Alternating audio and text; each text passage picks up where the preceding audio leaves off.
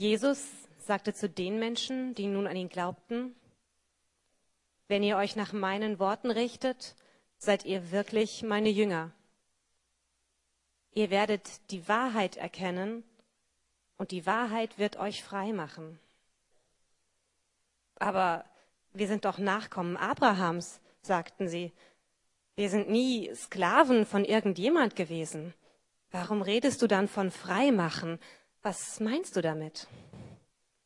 Jesus erwiderte, ich versichere euch, jeder, der sündigt, ist ein Sklave der Sünde.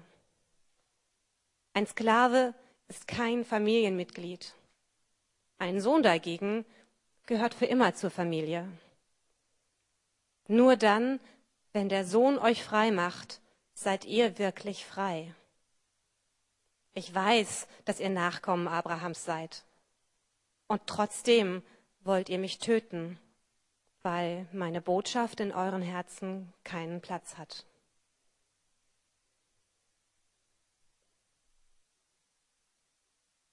Dank, ich habe mein eigenes Mikro. Du kannst es Matthias geben. Ähm, wir haben noch ein paar Plätze hier vorne. Ich weiß, die sind nicht schön. Ich sitze da auch nur, weil ich Pastor bin. Ich würde mich auch immer nach hinten setzen, wenn ich dürfte. Aber bevor ihr steht, ähm, könnt ihr da vorne äh, sein. Ähm, nicht auf meine Brille setzen, ansonsten könnt ihr euch da gerne äh, hinsetzen. Und nebenbei bemerkt, wir haben auch noch einen Gottesdienst um 12.12 Uhr. 12. Äh, der ist vielleicht in zwei Jahren so voll wie jetzt, der hier aber jetzt noch nicht. Wir sind in einer Predigtreihe, die so im Kern hat dieses hehre Anliegen, eigentlich dieses verrückte Anliegen, dass wir sagen, Jesus ist uns alles und wir wollen ihm nachfolgen und sogar mit seiner Gnade, mit seiner Liebe, durch die Kraft seines Geistes wollen wir ihm ähnlicher werden. Wir wollen so werden wie er. Und in dieser Reihe wollen wir uns damit beschäftigen, dass wenn wir so werden wollen wie er, dann müssen wir lieben lernen, was er liebt. Sonst geht es nicht. Kirchenvater Augustinus hat mal gesagt, wir sind, was wir lieben oder wir werden, was wir lieben. Und im Glauben an Gott in der Nachfolge Jesu geht es letztlich darum, dass wir das, was wir lieben, dass das neu orientiert wird, dass wir eine neue Prioritätenliste ähm, aufstellen, die dann immer mehr mit Gottes Prioritätenliste übereinstimmt. Wir sollen sagen, Jesus, was du liebst, egal wie wir geprägt sind, egal was für Erfahrungen wir haben, egal ob wir das ursprünglich mal ganz anders sehen, wir wollen das lernen, das zu lieben, was du liebst. Und für manche von euch, die vielleicht Kirche und Jesus und Gott und so ähm, nicht so gut kennen, die werden vielleicht überrascht sein, dass Freiheit für Jesus ganz weit vorne ist. Jesus liebt Freiheit, Gott liebt Freiheit. Und darum soll es heute gehen. Wir gucken uns die zwei bekanntesten Texte dazu an. Und ich habe die Punkte, wir gucken an, was Freiheit ist, Unfreiheit und dann werden wir erkennen, dass Freiheit sehr eng mit Wahrheit verbunden ist. Gucken wir uns Wahrheit kurz an und dann eben befreiende Wahrheit. Steigen wir gleich ein in einen sehr, sehr schönen Text, der steht im Lukasevangelium, Kapitel 4, Vers 18. Da sagt Jesus von sich selbst Folgendes. Der Geist des Herrn ruht auf mir, denn der Herr hat mich gesalbt. Die Folie ist, ah nee, die ist richtig, super. Er hat mich gesandt mit dem Auftrag, den Armen gute Botschaft zu bringen, den Gefangenen zu verkünden, dass sie frei sein sollen und den Blinden, dass sie sehen werden, den Unterdrückten die Freiheit zu bringen. Also hier werden Dinge angesprochen von Jesus, die Menschen ganz massiv in ihrer Freiheit einschränken. Wie natürlich Armut oder Gefangenschaft, körperliche Einschränkungen, manche Früher hat man ja von Behinderungen gesprochen, wie zum Beispiel Blindheit, Unterdrückung, Ausbeutung ist natürlich was, was Freiheit nimmt. Und hier deckt sich dieses biblische Konzept von Freiheit mit dem griechisch-römischen Konzept zur damaligen Zeit und ich denke auch mit dem Konzept von Freiheit, was die meisten von uns haben. Viele griechischen Philosophen gingen davon aus, dass uns, dass wir gebunden werden durch falsche Ideen, durch falsche Philosophien. Wenn wir Lügen glauben über uns oder die Welt, dann macht uns das unfrei. Aber eben auch solche Dinge wie Krankheit, Schmerzen, Armut. Wenn man das hat, dann kann man eigentlich nicht frei sein, haben die gedacht. Und deswegen muss man versuchen, die Menschen davon zu befreien. Und ich denke, es ist auch gut, die Menschen davon zu befreien. Wenn wir diese Verse hier lesen, ich weiß nicht, woran ihr denkt, vielleicht denkt ihr an Amnesty International oder zum Beispiel eben an dieses ganze Thema Menschenhandel, wo Menschen wirklich geknechtet werden. Deswegen auch unsere Unterstützung von Neustart, ähm, die mit den Prostituierten ja auf der Straße ähm, arbeiten. Deswegen die Kollekte nächste Woche als Unterstützung. Ähm, die Sehnsucht ist, Menschen, die so gebunden sind, die so unfrei sind, sie in die Freiheit zu führen, irgendwie uns zu engagieren in diesem Gebiet.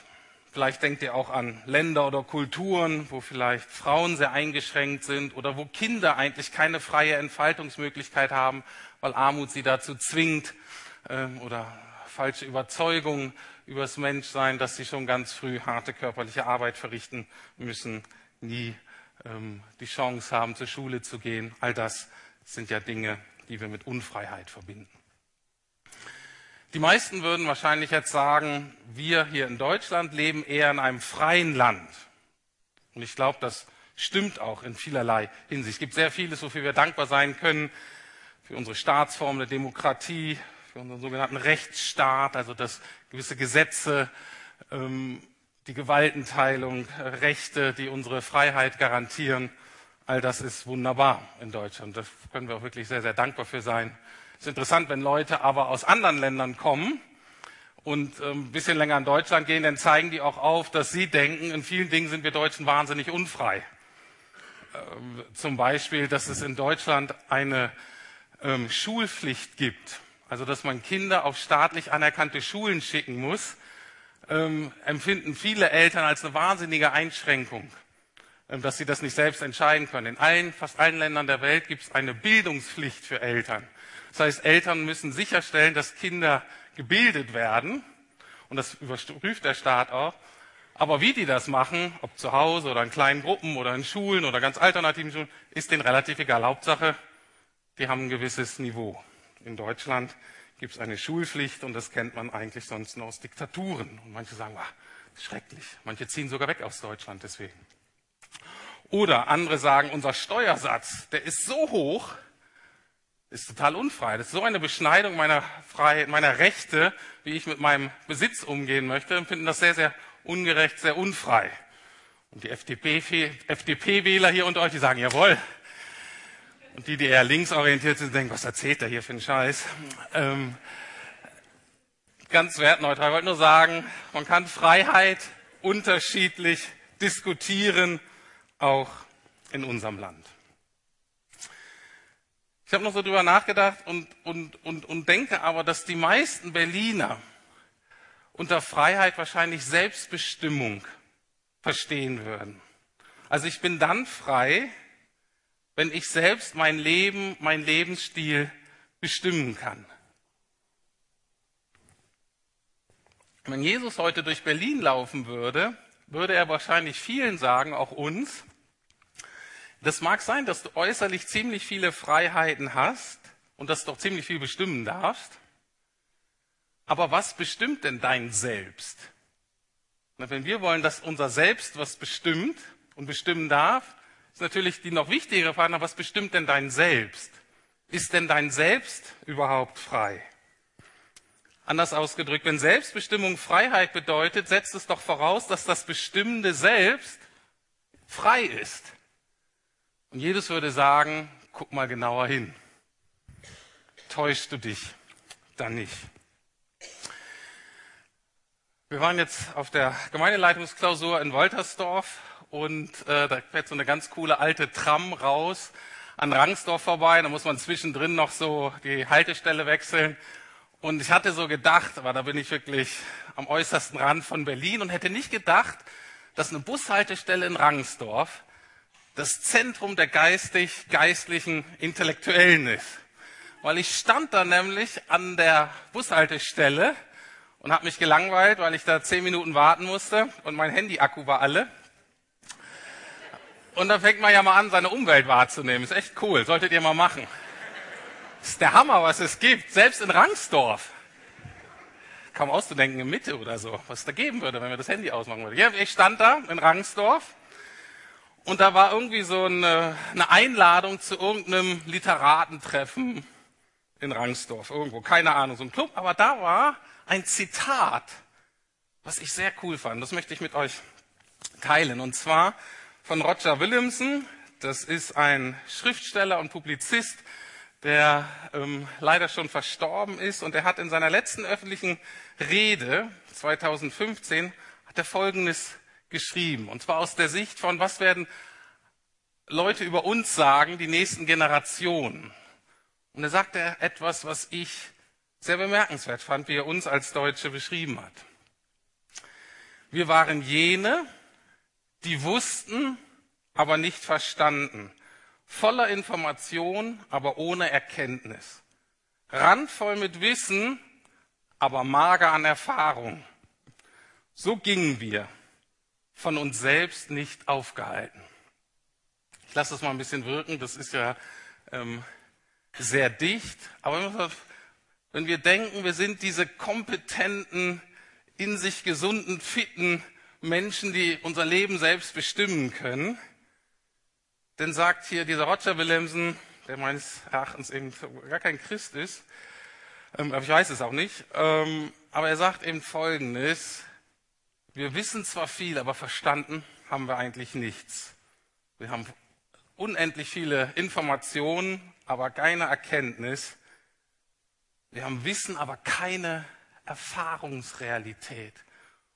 Und ich denke, das gilt nicht nur für die Rangsdorf oder Berliner, so. Nehmt das mal für euch, auch, auch, auch, auch die hier unter euch, die Christen seid, die vielleicht schon länger Jesus kennt. Ich denke, es ist die Gefahr unserer Gesellschaft heutzutage, genau das. Und dann dieser letzte Satz, fand ich sehr beeindruckend. So gingen wir, eigentlich irrten wir so umher, weil uns die zentralen Dinge fehlten, aber wir konnten uns selbst auch nicht bremsen. Wir hatten nichts, was uns wirklich auch in die Richtung lenken konnte. Und wir gingen einfach weiter. Hört sich nicht nach einer guten Selbstbestimmung an. Jetzt die Frage, das ist ja schon sehr, sehr herausfordernd. Hier oben vor vorne gibt es noch zwei Plätze. Es ist peinlich, jetzt so durchzugehen. Da oben sehe ich keine freien Plätze mehr. Könnt euch auf den Boden setzen, aber Hans Christian, bist hart im Nehmen. Wunderbar. Komm her vorne. Ja, besser als stehen. Also,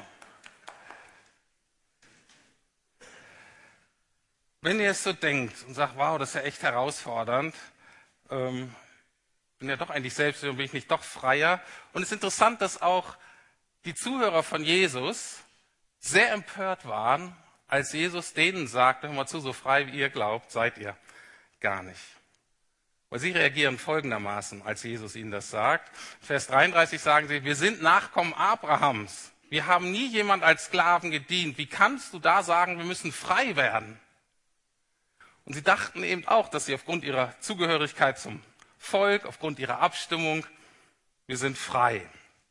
Was offensichtlich ist, was sie nicht meinen konnten, ist jetzt eine politische Freiheit in dem Sinne, dass sie als Volk immer selbstbestimmt waren, weil als ähm, Volk Israel waren sie ähm, in der Geschichte oft eben nicht frei. Ne? Unter Ägypten oder Babylon oder alle möglichen Großreiche haben sie eigentlich beherrscht. Das heißt, sie konnten diese Freiheit eigentlich nicht meinen. Welche Freiheit meinten sie? Für Juden, für gläubige Juden, für die Zuhörer von Jesus damals hatte ihre Freiheit zwei Grundlagen. Das eine ist, dass sie den wahren Gott kannten und ihn anbeteten und für sie war andere Götter, Götzen, Sklaverei. Sie sagt, oh, wenn man Gott nicht kennt, ist man eigentlich unfrei. Das war so ihre Überzeugung. Und sie sagten, wir haben das gute Gesetz Gottes, wir haben die Torah, die uns einen Lebensweg zeigt, der gut ist und auf den wir gehen können. Und deswegen sagten sie zu Jesus immer zu, was sagst du uns denn? Wir halten doch die Gebote, wir kennen Gott, wir stehlen nicht, wir lügen nicht, wir gehen nicht fremd, wir lesen die Bibel und gehen zum Gottesdienst in den Tempel. Wir sind eben keine Sünder wie die Heiden da draußen. Wie kannst du sagen, dass wir nicht frei sind? Und Jesus ähm, kritisiert das Grundverständnis eigentlich nicht. Prinzipiell stimmt Jesus dem, mit dem überein und sagt, du hast vollkommen recht oder ihr habt vollkommen recht. Die Freiheit von Menschen besteht hauptsächlich in der Beziehung zu dem wahren Gott und das Kennen und Befolgen der guten Gebote Gottes. Und dennoch antwortet er ihnen folgendermaßen. Ich sage euch, jeder, der sündigt, ist ein Sklave der Sünde. Manchmal fragt man sich, warum die Leute Jesus immer so toll finden, die ihm aber doch nicht nachfolgen, weil ich finde, er sagt ziemlich heftige Sachen auch.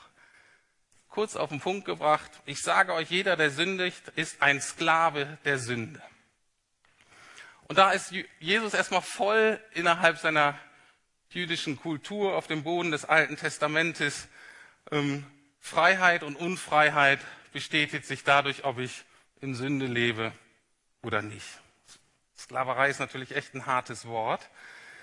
Aber was er den Leuten da eigentlich sagt, ist, manche von euch halten das Gesetz nur äußerlich, aber innerlich sieht es ganz anders bei euch aus.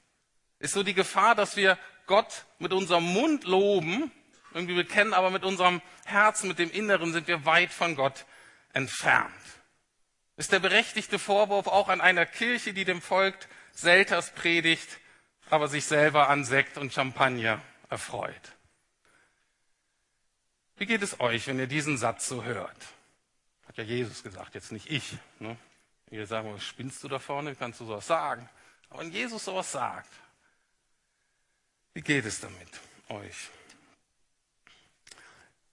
Erstmal, was ist denn Sünde? Müsste man natürlich jetzt fragen. Und es gibt so eine ganz kurze Zusammenfassung. Sünde ist alles, was uns von Gott trennt. Sünde ist alles, was uns von Gott trennt. Und das Interessante ist, ob es dir dabei gut geht oder nicht, das weiß man nicht immer so genau. Die Sünde ist, oder ob sich das gut anfühlt oder nicht, oder ob du ein schlechtes Gewissen hast oder nicht. Das Entscheidende ist, dass sich das am Ende darauf auswirkt, dass die Beziehung zu Gott belastet wird. Wir unterscheiden manchmal zwischen Tatsünden, also Dingen, die wir tun, und Haltungssünden, also meine innere Einstellung zu Dingen. Und im Grunde sind beide völlig gleich schlimm würde ich sagen. Aber diese Haltungssünden sind gefährlicher, weil ich manchmal gar nicht merke, dass ich wirklich auf dem Holzweg bin. Also zum Beispiel, ich kann äußerlich, nehmen wir mal an, Gott möchte, dass ich zehn Prozent meines Einkommens finanziell abgebe. Dann kann das sein, dass ich das tue, Gesetz sozusagen erfülle, aber dennoch geizig und habsüchtig bin und dabei bleibe und nie großzügig und freizügig werde. Kann passieren. Und ich denke, ich tue doch das Richtige, aber mein Inneres ist dennoch entfernt sich von Gott. Es kann sein, dass ich sehr gut darüber bin, sozial kompetent, Leute hier freundlich zu grüßen, mich zu wissen, wie ich mich sozial kompetent verhalte und dennoch manchen gegenüber innerlich bitter bin und ihnen nicht vergebe. Oder noch schlimmer, hier freundlich im Foyer tue und auf dem Weg nach Hause im Auto oder U-Bahn abläster über die Leute. Oder es kann sein, dass du heute Morgen hier bist und zur Kirche kommst, aber nicht um Gott zu suchen, sondern damit die Leute, die dich kennen, nicht schlecht von dir denken. Und das ist so die Gefahr, dass man äußerlich irgendwie das Richtige tut, aber innerlich eine völlig falsche Haltung, oder manchmal sagt man auch Herzenseinstellung hat.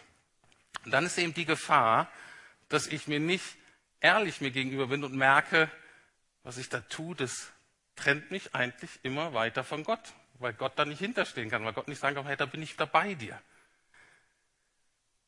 Und dann werden wir wie Brunnen ohne Wasser. Dann werden wir abgeschnitten von der Quelle des Lebens. Und Mangel muss gefüllt werden, das geht nicht anders. Und dann, wenn Gott das nicht füllt, die Liebe zu Gott das nicht füllt und die Nähe zu Gott das nicht füllt, dann muss dieser Mangel eben anders ausgefüllt werden. Da kommt dann eben sowas ein, dass wir ähm, uns anstrengen und Leistung bringen. Nicht, weil wir die Sachen, die Gott uns gibt, gut machen wollen, sondern hauptsächlich, weil wir uns minderwertig fühlen und weil wir abhängig davon sind, dass wir, dass Menschen uns Anerkennung geben. Und da ist dann nur, wie viel Geld man verdient und welchen Status man hat, ist dann nur ein, eine Auswirkung davon. Oder aber ich entwickle ein falsches Pflichtgefühl. Ich übernehme Verantwortung für Dinge, für die ich, die ich vor Gott gar nicht zu verantworten habe. Führt denn dazu, dass ich keine Grenzen sagen kann, dass ich nicht Nein sagen kann, dass ich mich ständig überfordere, weil dieses falsche Pflichtgefühl gibt mir so ein Gefühl der Wichtigkeit, vielleicht sogar der Unentbehrlichkeit. Ohne mich läuft hier nichts. Und das führt denn dazu, dass man Grenzen überschreitet. Ich glaube zum Beispiel, dass einige von uns in dieser Gemeinde viel zu viel arbeiten, also im Sinne von beruflicher Tätigkeit und Geld zu verdienen. Aber nicht, weil sie so materialistisch sind, weil sie unbedingt ein größeres Auto haben wollen und einen tolleren Urlaub. Ich glaube, viele von uns ein falsch verstandenes Pflichtgefühl und die Sehnsucht nach Anerkennung. Und dann natürlich, wenn der Mangel da ist, für uns alle in unterschiedlichen Herausforderungen, in körperliche Befriedigung wie Essen oder Sex außerhalb des göttlich gegebenen Rahmens. All diese Dinge machen das selbst, machen uns unfrei, die machen uns manipulierbar, die machen, dass wir getrieben sind, dass wir gehetzt sind und wir denken, wir werden frei und selbstbestimmt und dennoch werden wir eben nicht von einem freien Selbst, sondern von anderen äußeren und inneren Faktoren bestimmt. Und eigentlich ist es auch völlig normal.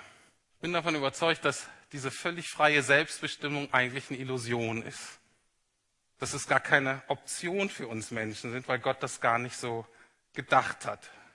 Wir sind nicht dazu da, um uns selber zu bestimmen oder auch nicht so gestrickt, dass wir uns selber prägen könnten, sondern wir haben nur das Angebot zu entscheiden, wovon und von wem wir uns bestimmen lassen wollen und uns prägen lassen wollen.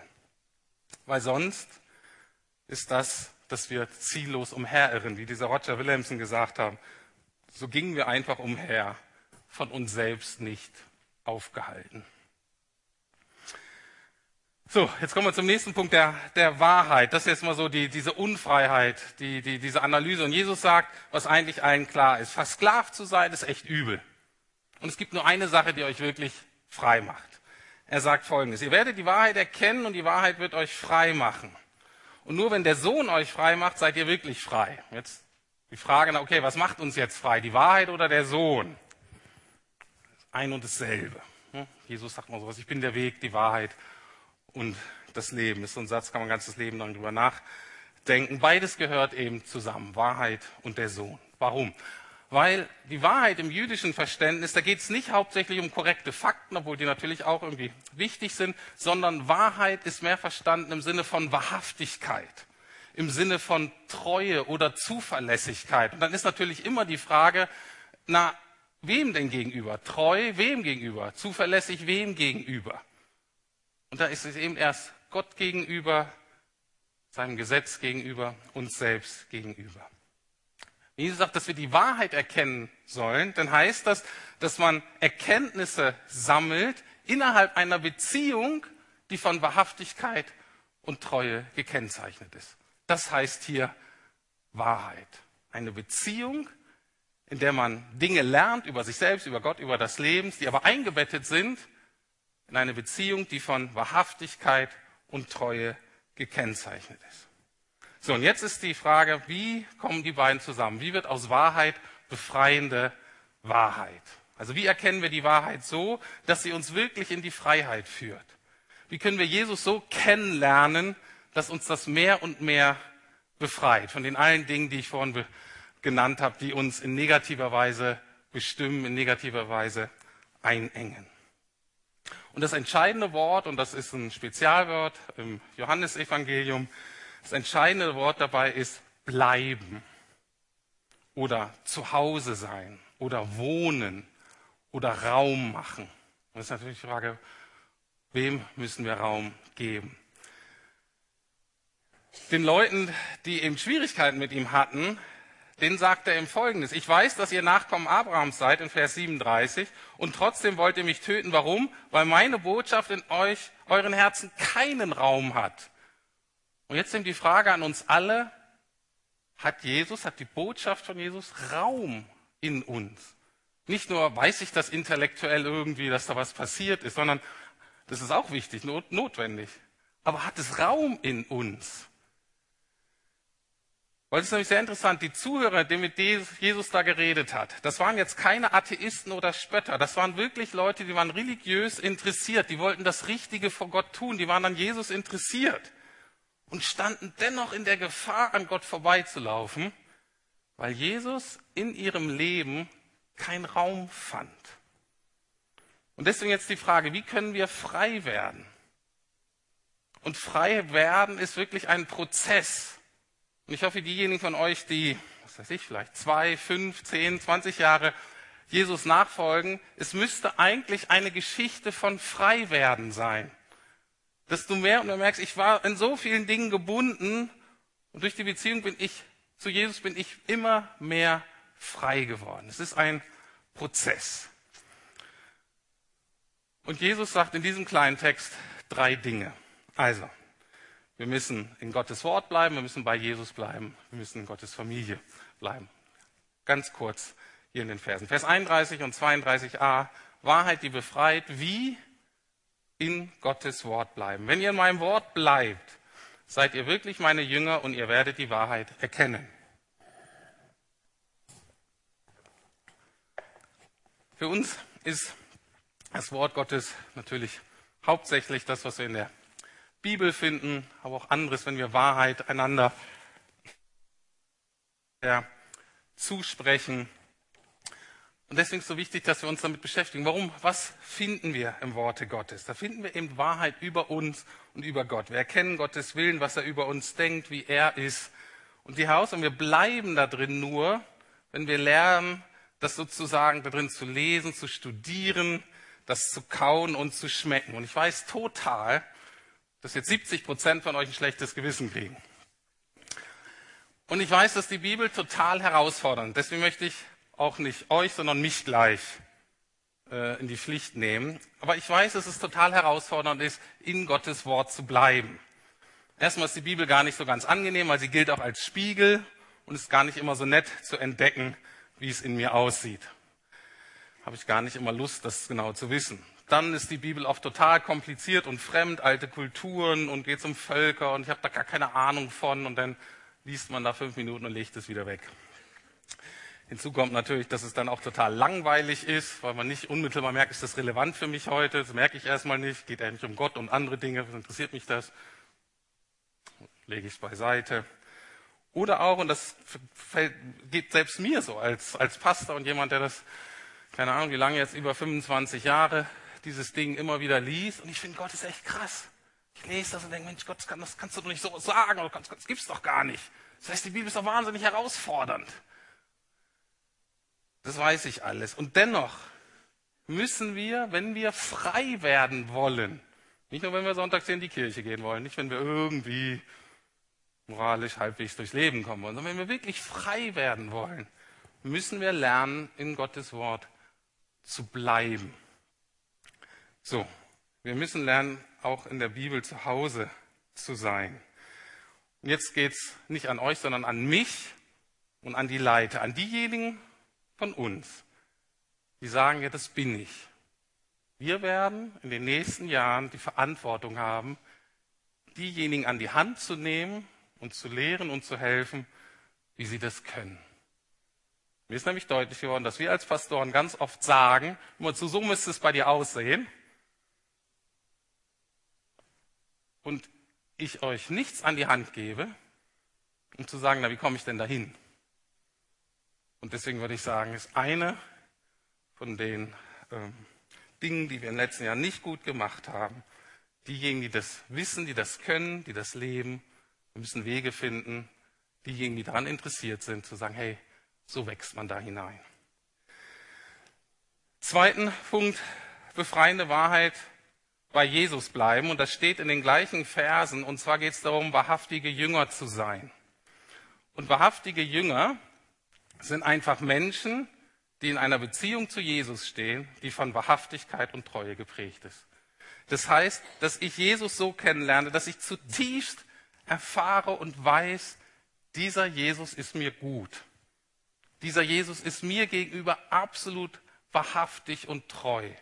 Und ich entwickle eine Haltung des immer wachsenden Vertrauens zu diesem Jesus.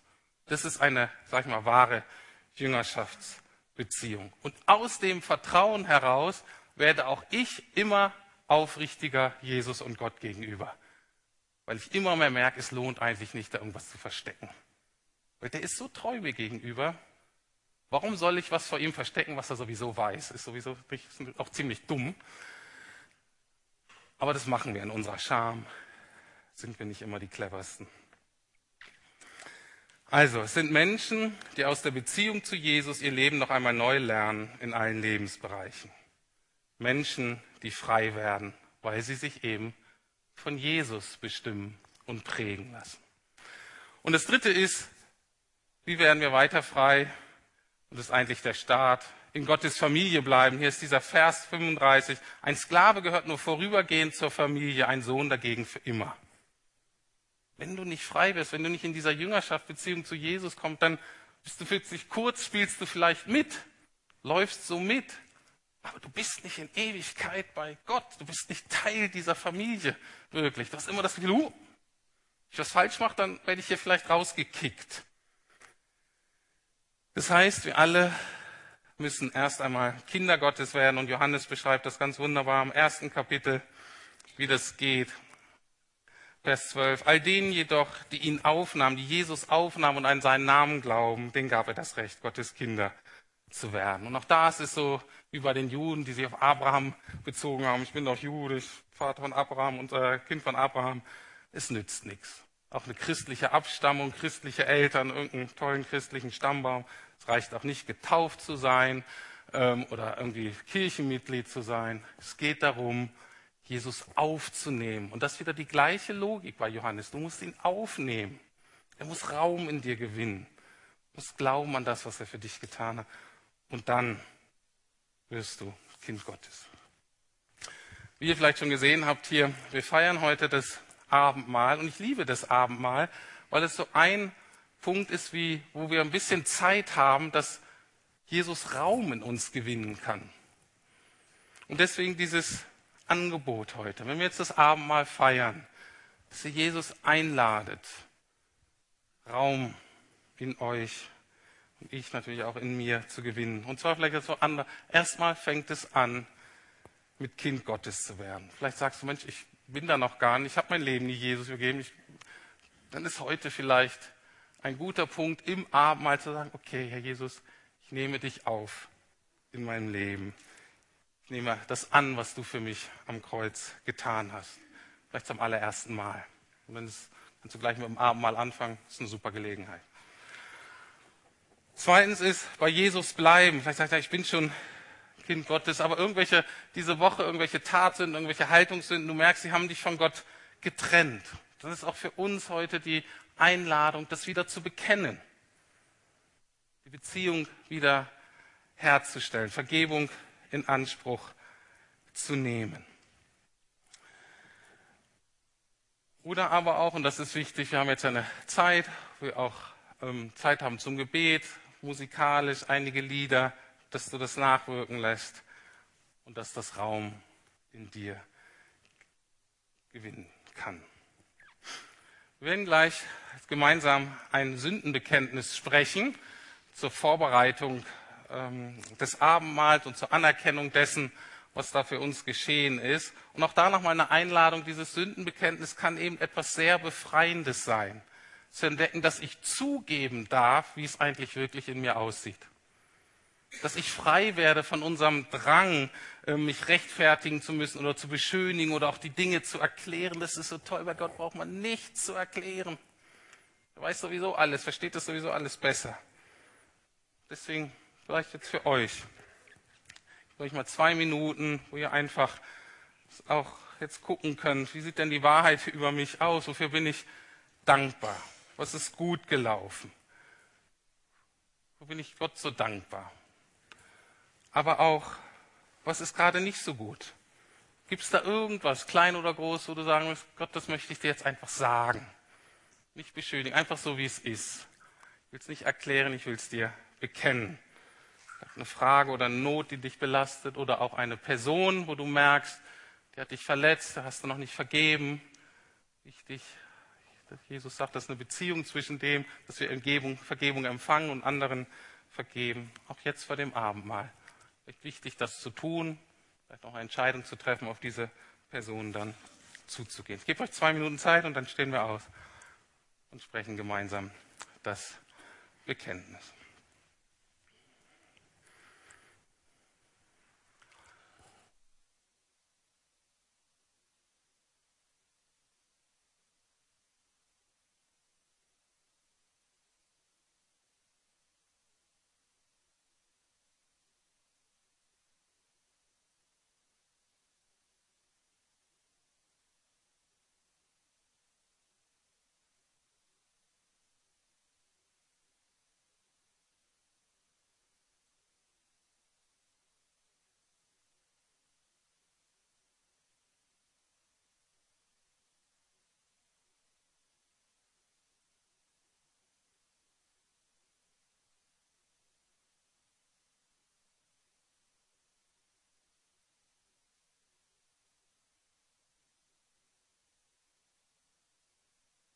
Die am Abendmahl teilnehmen wollen, lade ich ein, aufzustehen. Man kann natürlich auch im Sitzen das mitspringen, aber dass wir gemeinsam eben unsere Sünden bekennen. Und es ist so gut, dass wir es gemeinsam machen, dass uns klar ist, vor dem Kreuz, vor Jesus, da sind wir alle gleich.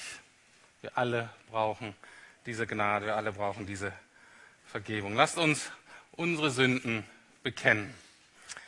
Ich bekenne vor dir, heiliger Gott, dass ich oft und auf vielerlei Weise gesündigt habe gegen dich und meine Mitmenschen. Ich habe gesündigt in Gedanken, Worten und Taten, im Bösen, das ich getan und im Guten, das ich unterlassen habe. Denk an mich in Barmherzigkeit und vergib mir meine Schuld. Das Blut Jesu Christi, des Sohnes Gottes, reinigt uns von aller Sünde vertraue ich und ich will Gottes Vergebung als Geschenk empfangen. Und ihr, die ihr eure Schuld vor Gott bekannt und ihn um Vergebung gebeten habt, euch sage ich im Namen und Auftrag Jesu Christi zu, euch sind eure Sünden wirklich vergeben. Amen. So, ihr dürft euch nochmal setzen. In der Nacht in der unser Herr Jesus verraten wurde, nahm er das Brot, dankte dafür, brach es und sagte, dies ist mein Leib, der für euch gegeben wird. Und danach nahm er den Kelch mit Wein und sagte, dieser Wein symbolisiert das Blut, was ich für euch am Kreuz vergießen werde. Und es ist die Grundlage eines neuen Bundes, einer neuen versöhnten Beziehung mit Gott, meinem Vater und eurem Vater. Lieber Jesus, wir danken dir. Wir danken dir für deine Treue und äh, Zuverlässigkeit uns gegenüber. Wir danken dir für deine Liebe, wir danken dir für dein Commitment, bis zum Ende uns zu befreien. Danke, dass du gesagt hast, es ist vollbracht. Danke, dass alles damit eingeschlossen ist. Und danke, dass du möchtest, dass du dadurch, wenn wir dich aufnehmen, dass wir immer und immer freier werden, so wie du, Herr Jesus, völlig frei warst. Und dafür danken wir dir so sehr für dieses Angebot, für diese Realität. Und Heiliger Geist, wir laden dich jetzt ein, dass wenn wir Brot nehmen und jetzt diesen Traubensaft, wenn wir beten, dann, Heiliger Geist, laden wir dich ein, dass du ähm, dass du das erfahrbar machst, dass wir wirklich schmecken und sehen können, wie freundlich du bist. Heiliger Geist, wir laden dich ein, unter uns zu wirken. Ich möchte euch bitten, aufzustehen und wir beten gemeinsam des Vater unser. Vater unser im Himmel